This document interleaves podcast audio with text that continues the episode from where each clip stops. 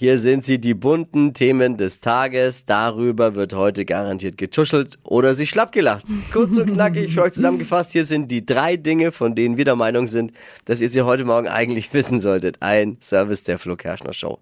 Mega. Jetzt doch endlich so ein bisschen WM-Stimmung, zumindest bei mir.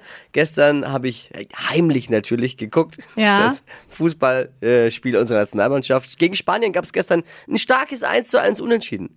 Eins steht fest, Deutschland wird eher diese Fußball-WM gewinnen als den Eurovision Song Contest. Oh. Wir waren doch gar nicht so schlecht.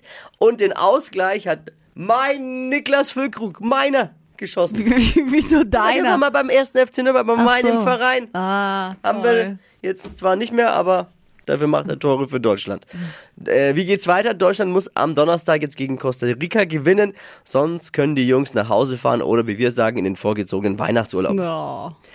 Popstar Madonna hat ihren Fans am Wochenende per Instagram ein paar seltene Einblicke gewährt. Okay. Und wenn man natürlich bei Madonna seltene Einblicke sagt, dann ist eins klar, es kann schon mal nicht um ihren Intimbereich gehen. Die sind ja nicht so selten, leider. Leider nicht, Leider. nee. Sie hat ein seltenes Foto ihrer sechs, mit sich und ihrer sechs Kinder gepostet. Natürlich sie in der Mitte, wie sie es für Madonna gehört.